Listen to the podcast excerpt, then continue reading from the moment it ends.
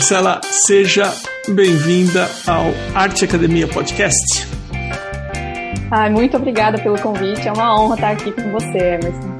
Eu que agradeço de você parar a sua produção de pinturas e desenhos aí para participar do podcast. É, na bio, lá no arroba Emerson Ferrandini, no Instagram, eu tenho um link que as pessoas podem indicar os artistas. Então, pessoa clica no link para o pessoal que está ouvindo e assistindo a gente no YouTube, vai até a bio, clica no link, fornece a sua arroba, a arroba do artista que ele gostaria que fosse entrevistado no podcast. E agora eu criei um espaço, a pessoa pode fazer uma pergunta para o artista também, algo que ela gostaria de perguntar também. Então, eu quero agradecer a Luciana Barreto. O endereço da Luciana é arroba Luciana Barreto Artes. A Luciana é aluna do Arte Academia. É, mandar um beijo para ela, agradecer que ela indicou é, você. Eu não conhecia seu trabalho, eu fui até o seu Instagram. Muito legal, muito interessante o que você faz, mas eu tô falando muito agora no começo. Então, Marcela, conta para mim como é que é a tua história, como é que você começou com arte. Olha, primeiramente eu quero agradecer também pela Luciana ter feito essa participação, né, ter contado aí sobre a minha arte. É uma honra estar aqui, um beijo para ela também. E agora eu acho muito legal eu ter esse espaço para contar pra, é, sobre a minha arte, porque é algo que eu venho tentando desenvolver aos poucos, né? A gente que é artista, a gente fica tanto naquele processo artístico mesmo que a gente acaba, é, eu digo por mim, né, deixando um pouquinho de lado essa coisa de mostrar mais sobre a nossa história, né? Então, assim, é, eu me envolvi com a arte, eu posso dizer, que quando eu era criança, mas de uma forma mais inconsciente. Porque a minha mãe, ela sempre foi uma pessoa muito criativa, que gostava muito de estimular a minha criatividade, sabe? E trazer um olhar bem atento a tudo que tinha ao redor. Então, assim, ela não era, não se dizia artista, mas ela fazia artesanato, sabe? Sempre foi uma pessoa bem extrovertida. E eu acho que nisso ela foi inserindo assim essa paixão pela essa visão da coisa mais criativa, sabe, de uma observação em mim. Então eu acho que é assim que eu fui ganhando um apreço pela arte, sabe? E aí depois na escola, né, eu acabei tendo contato com a matéria das artes, então era a minha matéria preferida, apesar de na época eu ainda não pensar em fazer é, na possibilidade de ser uma artista né, no futuro, porque ainda a arte, ainda ali naquele momento, não era muito discutida como meio uma forma de profissão, sabe? É, todas as pessoas, assim, meus coleguinhas pensavam em outras coisas, ser médico, advogada, é, outras coisas, né? Então a arte não era uma questão para mim ali ainda. Apesar de que eu sempre quis ser essa pessoa mais criativa, sabe? De expressar os meus sentimentos. E por conta de eu não ter aí tido essa noção de que eu podia ser artista, é, eu fui crescendo e aí quando eu cheguei mais ou menos nos meus 14 anos, foi aflorando essa coisa da criatividade em mim, mas eu não conseguia entender ainda o que era, sabe? Eu queria muito expressar sobre os meus sentimentos, porque na adolescência é aquela coisa fervorosa, né? A gente vai é, tendo contato com o mundo, ganhando uma visão crítica, e eu não sabia por onde eu podia expressar essa minha visão crítica que estava crescendo, né? E aí eu acabei, infelizmente, entrando numa depressão. É, foi bem um período bem difícil para mim. Eu acabei perdendo um ano na escola. É, mas aí o que aconteceu foi que, naturalmente, durante esse período de depressão, eu acabei pegando papéis, sabe, que tinham no meu quarto, meus cadernos, e comecei a desenhar. Usar lápis, sabe, materiais básicos assim que a gente leva para a escola, e comecei a fazer alguns desenhos, e ali já saíam alguns autorretratos, sabe? Eu já desenhava eu naquela situação que eu me via ali, sabe? Uma coisa mais é, da arte mesmo, sabe? Mais pesada. E em algum momento eu consegui, eu não posso, não sei dizer como, porque eu não fiz uma terapia, eu gostaria de ter feito, mas naquele momento é, ainda é, sobre a responsabilidade dos meus pais, eles ainda não sabiam muito bem né, como lidar com isso. Então, eu acho que a arte acabou me ajudando naquele momento, mesmo que eu não soubesse que eu estava fazendo arte, sabe? Eu estava apenas escrevendo sobre os meus sentimentos e desenhando eles, né? Então, foi ali que eu entrei, sabe? É, no, no, com o mundo da arte. E, e aí eu segui minha vida, né? Livre da depressão e, ao mesmo tempo, continuando com os meus desenhos. Até que eu cheguei ali no meu final do ensino médio, pensando no que, que eu vou fazer da minha vida agora, né? Que curso que eu vou, o que, que eu vou fazer? Então ali eu já entendia que eu gostava de ser criativa. Então eu pensei, bom, eu gosto de moda, gosto de beleza, então eu vou fazer moda. Só que aí eu fiz o vestibular, eu cheguei a passar, Mas antes de ingressar, eu, eu tive a noção de que, na verdade, eu queria era colocar minha visão de mundo para fora, sabe? E expressar é, os meus sentimentos e, sabe, transitar em meio a essa criatividade, essa coisa da pintura por si só. Porque ali, quando eu estava pensando em moda, eu estava fazendo uns croquis e eu estava gostando, sabe, de desenhar, né, o, é, os modelos de roupas e tudo mais. Mas eu entendi que eu queria mesmo era ser artista. E a partir daí eu fui em busca de encontrar pessoas que fossem também artistas aqui na minha cidade. Eu moro em Campo Mourão, no interior do Paraná, uma cidade de 90 e poucos mil habitantes. Então, assim, a cena artística ela é um pouco reclusa, mas dentro das redes sociais eu acabei encontrando as pessoas certas para eu para que eu conseguisse me sentir, sabe, pertencente a um espaço, sabe, para que aquilo que é, tanto pulsava aqui no meu peito, né, de querer criar, é, fosse ganhasse uma segurança, sabe? De eu sentir que eu estava realmente num caminho possível, né? Então eu posso dizer que foi assim que entrou. Que eu... É por isso então que no teu Instagram tá escrito arte salva. Exatamente, exatamente. E continua me salvando até hoje, sabe? É, todo, eu sou bastante, eu me relaciono muito com autoconhecimento, sabe? Eu acho que justamente por isso que tem esses autorretratos que eu tanto faço, sabe? É uma forma de eu entender sobre mim mesma, e também de eu é, fazer as outras pessoas entenderem sobre elas mesmas, sabe, através dos meus autorretratos. É algo que eu venho explorando, assim, sabe, aos poucos, eu venho é, vendo novas possibilidades através dessa, desse tipo de criação, assim. Então... Você, você levou em frente a faculdade de moda? Você terminou ou não? Você parou e falou, ok, mas minha, minha área é mais para para pintura olha, em eu, si. Eu sou uma pessoa 100% autodidata hoje em dia. Eu faço alguns cursos técnicos, assim, mas a, na faculdade mesmo eu ainda não tenho. É, eu não cheguei a entrar na faculdade de moda porque eu consegui ter essa noção antes de, de avaliar tudo isso. Porque o que aconteceu nesse período? É, eu fiz o vestibular, eu passei, mas a minha família não podia arcar com as despesas de fazer a faculdade, né? E eu não queria fazer uma faculdade à distância também. Era uma cidade de 100 quilômetros ali, é, daqui da minha cidade, né, que tinha faculdade, e, e aí meus pais não podiam. Aí o que, que eu fiz? Eu, fui, eu tinha 18 anos, eu fui atrás de outro emprego, trabalhei em uma advocacia, entrei para trabalhar numa advocacia como secretária, e eu trabalhei por lá dois anos. No começo, o intuito era trabalhar durante um ano, juntar um dinheiro para arcar o próximo ano da faculdade, sabe? Só que nesse meio tempo eu não consegui, tipo, me desligar da arte, né, e dos estudos, eu fui só estudando cada vez mais, e nisso eu acabei entendendo que eu não queria fazer moda, eu queria mesmo era ser artista, sabe?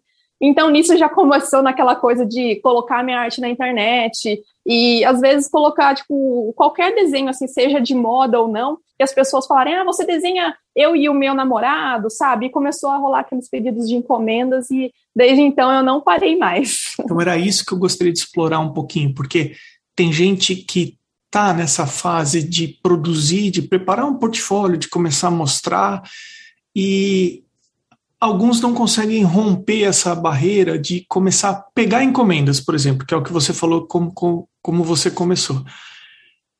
Você isso surgiu a partir do momento que você começou a colocar na internet? Foi naturalmente? Ou você buscou algumas outras fontes, alguns outros meios para tentar vender seus desenhos, suas pinturas? Olha, no início foi bem natural, viu? Eu postava porque eu queria mesmo compartilhar com as pessoas que eu estava fazendo algum tipo de arte. Inclusive, era naquele momento de ânimo, de se conectar com outras pessoas artistas, sabe? Pegar inspirações, né? É, está ouvindo um barulho aqui que está chovendo bastante. Sem problema. Não está atrapalhando, não, né? Não. É, então, aí eu continuo, eu estava mostrando as minhas artes na internet e naturalmente foram surgindo aquelas pessoas que queriam comprar, sabe? Eu lembro que a primeira encomenda que eu peguei é, eu não estava preparada, sabe? Eu, eu pensei assim, meu Deus, mas eu nunca desenhei, né? Fiz uma releitura de uma fotografia que a pessoa queria. Só que a pessoa falou para mim, olha, eu quero exatamente nesse estilo que você está fazendo. Então foi legal que eu não tive uma pressão para fazer um realismo, sabe? Para fazer a foto igualzinho estava naquilo, né?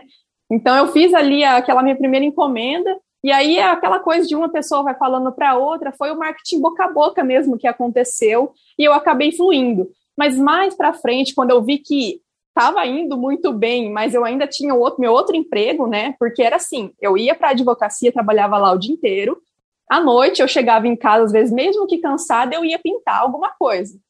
Só que aí, nessa rotina frenética de trabalho, o artista precisa ter um espaço em que ele possa colocar as próprias criações, né, as próprias ideias para fora. E conforme eu ia pegando mais e mais encomendas, esse momento estava diminuindo cada vez mais na minha rotina, sabe? Então eu estava trabalhando ali na, como secretária é, e, e ao mesmo tempo só fazendo as encomendas que as outras pessoas pediam. Então, naquele momento, eu senti assim que aquela Marcela que estava totalmente animada no começo, colocando as próprias ideias para fora, ela estava sendo um, pouco escondida, sabe? Então, foi aí que eu comecei a pensar, sabe, é, de forma mais estratégica, né? É, sobre como colocar minha arte, como organizar essa questão das encomendas e para alinhar isso também com o meu futuro, né? Porque eu não queria trabalhar para sempre como secretária, eu queria seguir com, na, no, no ramo da criatividade, né? E, e, é muito interessante que eu acabei conhecendo design gráfico também e comecei a ser designer gráfico e assim eu saí do emprego de secretária, sabe? Você consegue identificar mais ou menos quanto tempo levou essa transição? É, a, a, transição do, dos, dos empregos. Dos desenhos, porque eu imagino que as encomendas começaram a subir e a sua vontade de trabalhar no escritório de advocacia começou a baixar. Uhum. E até que chegou um momento que você teve que romper isso tudo e falar: eu vou me dedicar 100% às encomendas. Você lembra mais ou menos quanto tempo levou Do, isso? Foram dois anos. Dois anos, assim. É, eu iniciei na. Quando eu entrei na, na advocacia, eu já estava começando também com esse processo da arte, né? Porque eu já queria fazer a moda, né? Então, se eu queria, eu entrei na advocacia já com essa mentalidade e nisso eu fui me desenvolvendo. Então, foi exatamente isso. Tudo aconteceu ao mesmo tempo, sabe? É, entrei na advocacia, estava começando com a arte, e aí, no período de dois anos, eu fui ganhando essa maturidade, sabe? Tentando. Eu também sou bem pé no chão, então eu pensei bastante antes de dar esse passo, né? É, de sair daquele emprego ali que eu tinha ali uma segurança financeira. Mas aí é, era uma empresa muito legal, então eu consegui sair muito é, bem, sabe, com eles. E, e com isso também eu consegui alinhar outro emprego. Então, por exemplo, então assim, eu não saí só para ser artista ainda. Eu estou nessa transição de ser artista, né, e trabalhar no meio digital assim agora. É, mas essa transição assim aconteceu ali durante os dois anos, mas depois teve mais um período que eu posso dizer aí que foi uns três anos, né, contando até agora, em que eu trabalhava como designer gráfico e artista. Então, ali eu, eu organizava melhor as minhas encomendas, né, sobre a arte, e também trabalhava com criação de identidades visuais, que é um ramo que eu acabei estudando bastante, eu gostava muito. Então. Eu gosto mais, agora eu estou em transição de sair como parar de ser designer para ser somente artista. Legal. O, é, essa transição leva um tempo, né? É, não acontece de uma hora para outra, a gente tem que dar uns passos para trás para depois ir para frente, volta um pouquinho, vai Verdade. assim, a gente vai.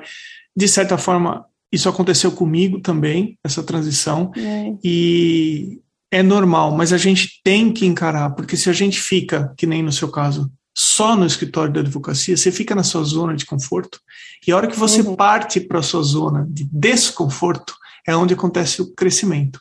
Dói, é dá dor de estômago, é, não é fácil, mas é ali que você cresce, é ali que você amadurece. Em todos os sentidos. Pessoalmente, você falou que você gosta de é, é, fazer uma autoanálise, um autoconhecimento, enfim.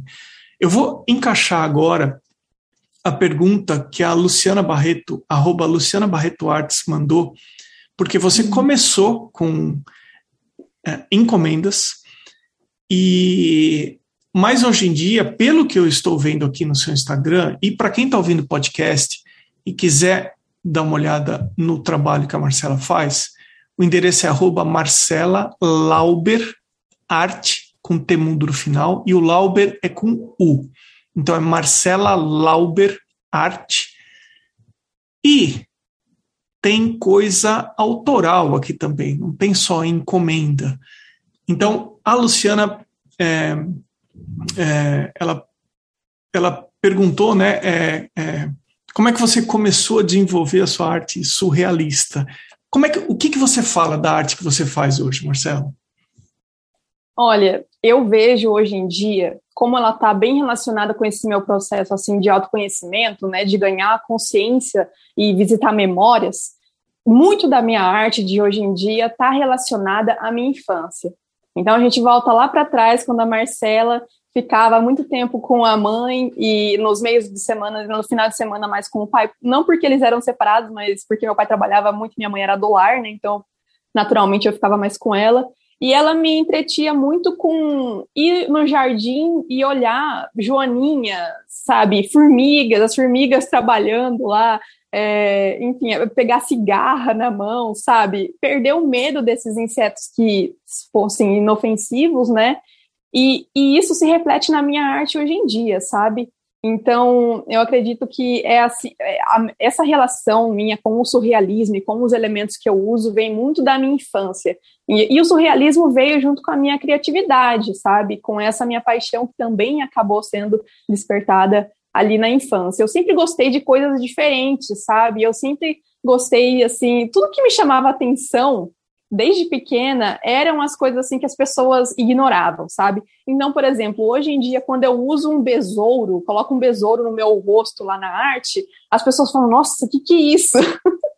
e, tipo, às vezes eu posto umas fotos também pegando o besourinho, ele tá andando na minha mão, sabe? É um bichinho que, claro, tem alguns que não pode, né? Mas na maioria deles são inofensivos, fazem parte da natureza. É como uma borboleta, né? Que é mais apreciada, sabe? Ou a joaninha. Então eu gosto, aos poucos eu fui criando apreço por, por, essa, por explorar mesmo, sabe, essa linguagem da natureza, dessa coisa mais peculiar, menos apreciada. Eu acho que foi assim que acabou surgindo o surrealismo, assim, sabe? Eu gosto de intrigar as pessoas é, colocando, é, fazendo disposições de elementos que não são esperados, sabe? É, então, sempre que eu posso fazer uma arte autoral, eu vou trazer sempre esses elementos da natureza, mas eu vou encaixá-los em tamanhos que não condizem à realidade, em, em, em, espaços que as pessoas muitas vezes podem não estar é, acostumadas a ver, sabe? Porque eu gosto de. Isso foi sempre o que me chamou atenção no mundo, sabe? e nas criações de outras pessoas, sabe, nos filmes, em tudo que eu absorvia. Então, eu acho que de, aos poucos isso eu quero, eu quero trazer mais disso para o mundo, sabe? Porque quando você tem uma relação de estranheza com alguma coisa, aquilo se torna quase que inesquecível, sabe? Então, eu gosto de captar essa atenção das pessoas, sabe? De poder parar na frente da minha tela e olhar e, e pensar, por que será que ela fez isso? E por que será que eu sinto é, ou apreço por essa joaninha que está aqui, mas eu não sinto por esse besouro que está aqui, todo cheio de a pata bem cheia de espinho? Por que, que eu não, né? Por que, que eu tenho contato com uma joaninha, mas eu tenho medo do besouro, enfim, e por aí vai, sabe? Eu gosto muito de trazer isso. Então, acho que é assim que o seu realismo acabou sendo assim. É, um amparo, assim, sabe, para essas minhas ideias. É, é onde eu encontro um maior conforto, assim, e me sinto mais livre ao mesmo tempo, sabe? Eu acho que é isso, eu me sinto bem livre, sabe? Eu não fico presa a colocar. É, igual quando a gente é criança na, na escola, a gente desenha ali uma, a nossa família e se não tiver um chão, a professora fala, ah, mas cadê o chão, sabe? E se eu quiser deixar minha família voando? então é, é aí que eu encontro esse conforto. Quais são os materiais que você trabalha? Olha, atualmente eu trabalho com aquarela sobre papel, né? É, é, eu exploro mais essa técnica atualmente. É, eu sempre fui bastante de experimentar, só que era mais lá no começo.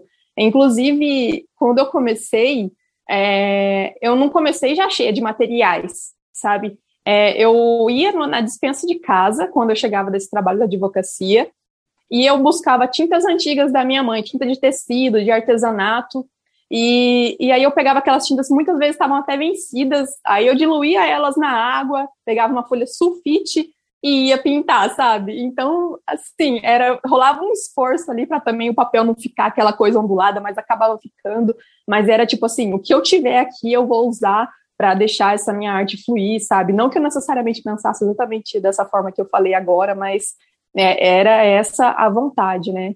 Então, assim, o que você perguntou agora dos materiais, você fala, tipo, sobre as marcas ou era isso mesmo que eu... Não, e, inclusive, se você quiser falar sobre marcas, fica totalmente à vontade. É até legal para bater com o pessoal que ouve o podcast, Às vezes a pessoa uhum. tem sintonia. Tem marcas que você prefere? Você quer falar de marcas? é, eu posso falar, é, era só para saber. Ai, meu Deus, vai acabar a luz. era só para saber se, se você estava interessado mesmo nisso, mas assim, é, eu vou falar, né, porque as pessoas sempre perguntam os materiais que eu uso, né.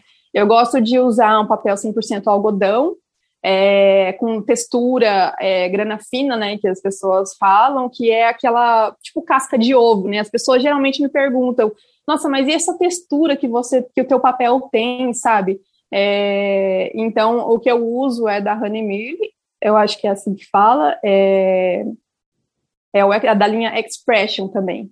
E da tinta, as tintas que eu uso no momento, eu estou com um estojo da, da, da marca Talens, da linha Van Gogh, que é da linha estudante, mas é uma linha é, é muito boa essa tinta, mas agora eu estou né, no desejo de fazer a transição aí para alguma profissional também para experimentar, sabe? Marcela, vamos lembrar da seguinte situação, do seguinte momento que você contou para mim aqui. Você uhum. estava lá no trabalhando como secretária no escritório de direito. E aí a, a pessoa fez a primeira encomenda para você primeira solicitação do teu trabalho. Preço. Como é que você resolveu fazer o preço? Como é que, como é que, aonde que você foi buscar para falar para a pessoa assim, ó, vai custar tanto? Nossa, se eu falar o preço aqui, as pessoas vão cair em cima de mim. Não, eu vou falar, vou ser franca, né? Olha só, no prim esse primeiro trabalho que eu comentei com você, que a pessoa falou, ah, desenha eu e meu namorado, mas pode ser nesse estilo seu, né, que não é um realismo e tal, eu cobrei 20 reais. Então, Marcela, antes que você continue, quando eu fiz a transição de professor para ter o meu estúdio, a maneira que eu comecei foi é, alugar um espaço numa feirinha de arte que acontecia num shopping em São Paulo, que cabia só a minha prancheta e eu colei retratos e caricaturas e eu desenhava a pessoa ao vivo. A pessoa sentava na minha frente e eu desenhava. Eu cobrava Legal. 20 reais, tá? Então nós estamos alinhados. Então, se o pessoal for cair em cima de você, manda também mensagem para mim. Para você. É, e, e, já que, aproveitando, eu nunca esqueço o primeiro desenho que eu vendi, no primeiro dia que eu comecei na feira, que a pessoa falou: olha, eu trouxe 100 reais para gastar no shopping, eu já gastei 80, tá sobrando 20. Então tá bom, faz um desenho meu aí. Aí a pessoa sentou na minha frente e eu fiz o desenho. Eu nunca esqueci disso, da mesma maneira que você nunca esqueceu do primeiro desenho que você vendeu. É, hum. Enfim, começamos com 20 reais, mas daí como é que você desenvolveu o preço? Então, é, depois, naquele dia, é que assim, né? A gente passa um preço e na hora que a gente está entregando ou fazendo o trabalho, né, a gente pensa, mas meu Deus, isso aqui, olha só o tanto de tempo que eu estou passando em cima dessa, sabe, desse desenho, olha o tempo que eu estou usando para criar aqui a ideia, aí fazer o esboço, né, e depois apresentar para a pessoa. Eu penso, nossa, gente, tem que ser mais do que 20 reais, né? E aí, aos poucos, eu, assim, no começo eu fazia de uma forma meio intuitiva. Eu não tinha ainda uma noção e não tinha muito com quem conversar sobre formas de, de estruturar né, o nosso pre, um, um preço para uma arte. Até porque eu me via muito naquela posição de quem estava aprendendo, sabe? Então, é, é, até uma armadilha, assim, para quem está começando, de estar tá sempre se colocando um pouquinho mais para baixo do que deveria, né? Às vezes não tem o próprio, a, a, noção do valor que tem aquele trabalho que é exclusivo, que é único, que é original, né? Então, assim, é, a gente acaba cobrando ali os preços é, bem abaixo do que a gente gostaria. No, no, nos próximos, nas próximas encomendas, eu acabei cobrando mais, sabe? Eu já fui subindo, fui alcançando ali a média dos 200 reais, sabe? Então, para mim, naquela época, assim, ainda também faltava um pouco de maturidade por conta de que eu trabalhava na advocacia, então existe aquela coisa do tipo, a minha segurança está aqui e o que vinha agora é extra né? Então, o dinheiro da advocacia que eu estou ganhando é, e o que, o que eu consegui é extra. Então, tudo que vem de extra, a gente fala, nossa, show, show de bola, né? Só que depois que a gente vai para outro, sabe, sai dessa zona de conforto, né, para começar a ter, experimentar essa coisa de viver da arte, a gente vê que pagar boleto, vintão, não paga. Marcela, tivemos um problema técnico, já tinha dado umas piscadas na sua tela, porque você falou que está chovendo muito forte aí, a internet caiu, estamos retomando. Quem estiver assistindo pelo YouTube vai ver. É, falávamos sobre o preço, e agora eu queria levar a nossa conversa para as questões técnicas. Não necessariamente técnicas, mas se tem, durante o momento em que você está desenvolvendo sua arte, se tem alguma coisa que você se sinta mais confortável fazendo, ou tecnicamente, e se tem alguma coisa que você ainda tem que despender mais energia, falar, Emerson, aqui eu ainda não me sinto totalmente segura. Como é que você transita nesse assunto aí? Olha, eu me sinto muito confortável no desenho e na pintura botânica, sabe? Mas eu ainda me sinto assim desconfortável às vezes no, na pintura do retrato em si, sabe, do rosto, das. É, como fala quando é do corpo? Fugiu a palavra. Anatomia. É, anatomia, exatamente. Só que acaba sendo algo que eu não coloco muito em prática. Então, hum. assim, uma coisa vai levando a outra, porque os meus interesses vão mais para essa coisa, assim, de explorar o autorretrato, às vezes distorcendo o rosto, sabe? Ou trazendo elementos na frente, porque é algo que eu gosto de explorar, que faz parte do meu estilo, né? Então, assim, é algo que está ali anotado para que eu consiga estudar mais nesses próximos anos aí, inclusive nesse ano, inclusive, né? É, mas assim, o que eu amo mesmo é pintar. Gente, na hora que eu pinto, assim, sabe, eu sinto que é a hora que eu coloco a minha alma, sabe, transfaço minha alma, meus pensamentos para o papel, porque é o momento que a gente escolhe as cores, sabe, por mais que a gente tenha ali pensado numa paleta de cor possível, é o momento que a gente vai fazendo as misturas, sabe, que vai aplicando aquela coisa no papel, ainda mais sendo a aquarela, né, que é uma coisa tão viva, é, ver aquele processo acontecendo, sabe, de uma forma natural, né, ela se transformando, e a gente ir construindo as camadas e ver aquilo ganhando uma forma, é, é algo, assim, que mais me faz sentir, assim, apaixonada pelo processo mesmo, sabe, é o lugar onde eu me encontro mesmo na arte e, assim, às vezes eu até faço um esboço, assim, às vezes me vem aquela ânsia de pintar, sabe? Quando você passa um dia inteiro, assim, é, trabalhando com outras coisas às vezes, né? Ou enfim, é, pensando em outras coisas, só planejando, né? Só naquela fase da escrita, né? Da, do planejamento. E aí eu falo, nossa, eu tenho que pintar alguma coisa. Aí eu faço um esboço bem rápido, é, e tipo, de uma joaninha ou alguma coisa do tipo, porque a minha sede é colocar tinta no papel e ver aquela magia acontecendo, sabe? Então essa é a minha paixão, assim. Você sabe que eu tenho muitas alunas, tenho alunos também, mas a maioria são alunas no Arte Academia, que eu identifico parte do que você está falando, que são pessoas que começaram a, aprendendo a pintar, mas chegaram no momento que se conscientizam que precisam da ajuda e entender melhor o desenho, que indiretamente vai ajudar na pintura.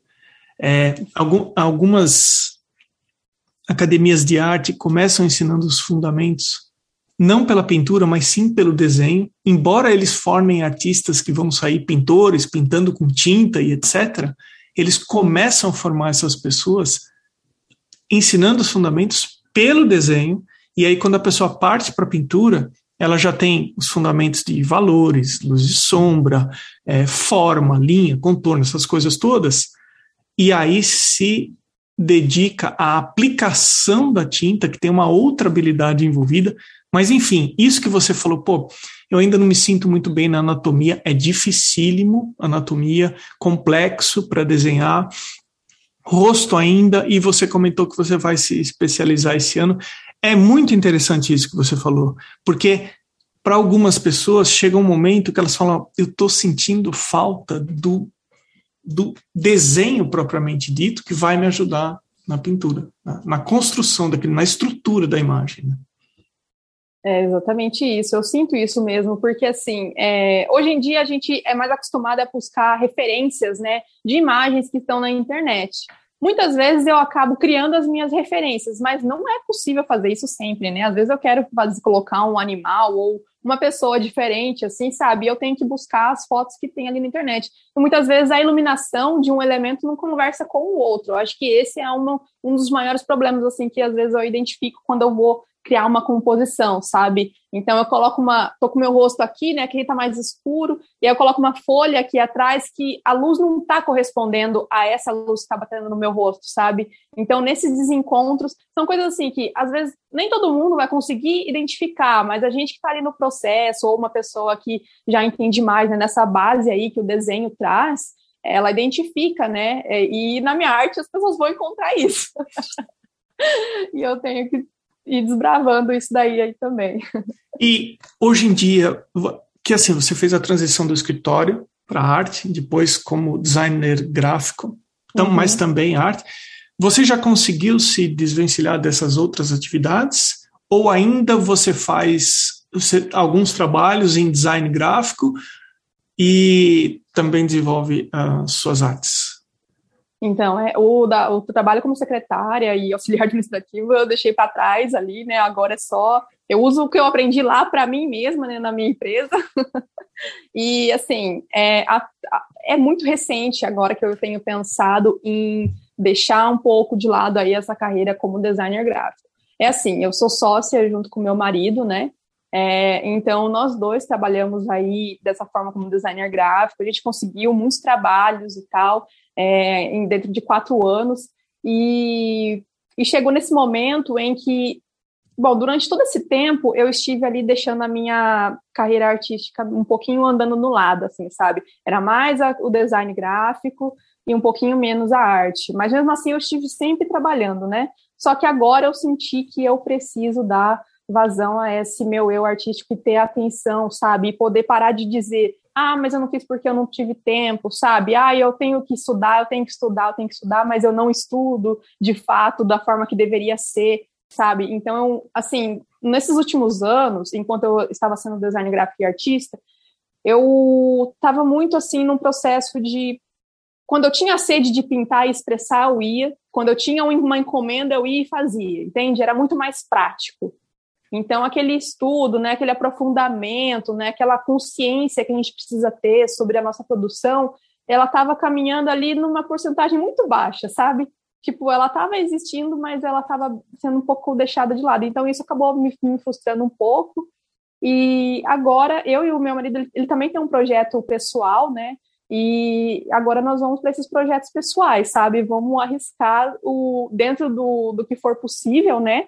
É, também porque não está uma situação muito fácil, assim, economicamente no geral aqui, mas a gente está nesse momento, sabe? É preciso dar esse start, então agora eu vou partir aí, eu tô abrindo a minha agenda, né, para receber encomendas, estou fazendo algumas, quero fazer as minhas artes autorais, quero poder criar séries, quero me aprofundar dentro da minha arte, sabe, nesse ano, quero estudar essa forma de me, me colocar, sabe, de me apresentar para esse mundo artístico que vai além da internet, sabe?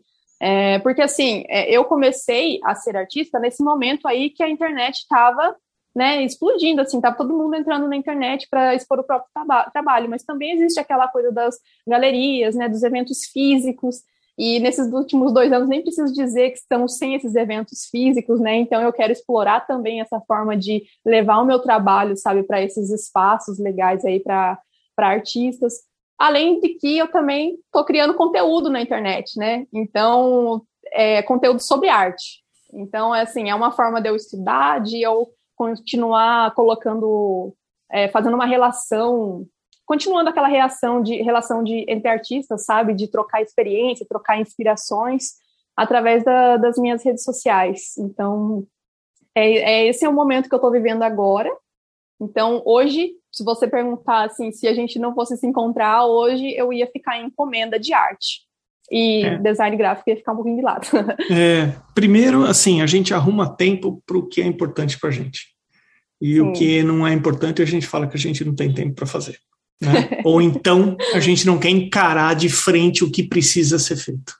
Exatamente. E é engraçado, ouvindo você, você comentou que você foi, você tinha o, a segurança do escritório, é, que, que você tinha o seu salário, depois você saiu, vocês trabalham com design gráfico, é, mas uh, eu ouço você e você sempre voltando e puxando para a coisa da arte, de, de agora conteúdo de arte, encomendas, arte autoral, fazer exposição.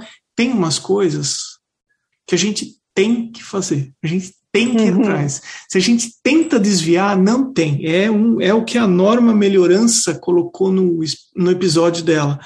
É um chamado. Tem que é. ir, porque é, é, eu costumo usar a seguinte questão que eu ouvi num livro é, recentemente. Se eu não fizer nada em relação a isso que fica martelando na minha cabeça, daqui cinco anos eu vou me arrepender de não ter feito nada a respeito. Então, esse é um norte para mim. Uhum. Se eu tenho comigo, eu vou me arrepender de não ter, pelo menos, tentado fazer isso. Aí eu começo a pensar seriamente em tomar as ações para ir naquela direção. É, nossa, eu me identifico muito com esse pensamento. Eu né, até não consigo, eu nunca consegui, por querer, deixar a arte assim de lado. Eu tive bloqueio criativo, que eu fiquei meses chorando, querendo pintar de novo, sabe? Querendo desenhar, querendo criar algo, mas assim, por. Sabe, é, é muito difícil mesmo. Pode estar a situação mais difícil. Eu posso estar trabalhando das 8 às 10. Antes de dormir, eu vou pensar arte, sabe? Então, é, é algo assim que é visceral mesmo, sabe? Pulsa, sabe? Tá, tá nas, nas veias mesmo. É uma coisa assim que enche, assim, sabe? O coração só de falar aqui para você. Não Exatamente. consigo imaginar minha vida sem isso o Eduardo Baizek falou no episódio dele, ou na rede social, em algum lugar eu vi ele falando, não, adianta, tá no sangue, não sai é. gente, isso tá no sangue, tem que fazer. Marcela, é você tem algum ritual, algum tipo de mania? Tem alguma coisa que precisa ter no teu estudo, no espaço que você faz? Arte? Olha, é, então, Assim, eu tenho uma. Olha só, eu sou uma pessoa. Eu tenho meu ateliê ali, é um, é um lugarzinho assim, é de dois metros por um e meio. É bem pequenininho. Era para ser um lugar aqui na, nessa casa que era para ser de colocar um varal, sabe, uma roupa para estender. Só que aí, quando a gente mudou para cá, eu pensei, não, eu preciso ter um lugar para eu pintar. Então eu fui aos poucos construindo ali, colocando uma mesa, né, e decorando, né, é, tudo da forma que eu gostaria.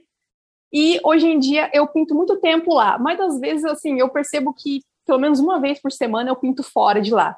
Sabe? Às vezes eu arrasto a mesa, levo para outro lugar porque eu preciso dessa renovação visual, sabe?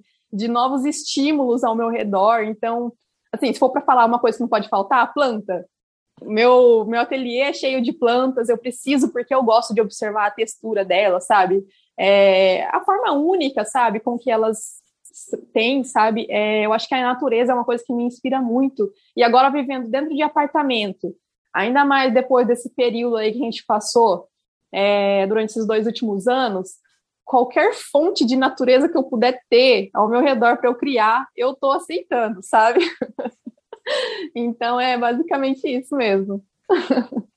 A gente está chegando no final do nosso bate-papo. Ah, não acredito.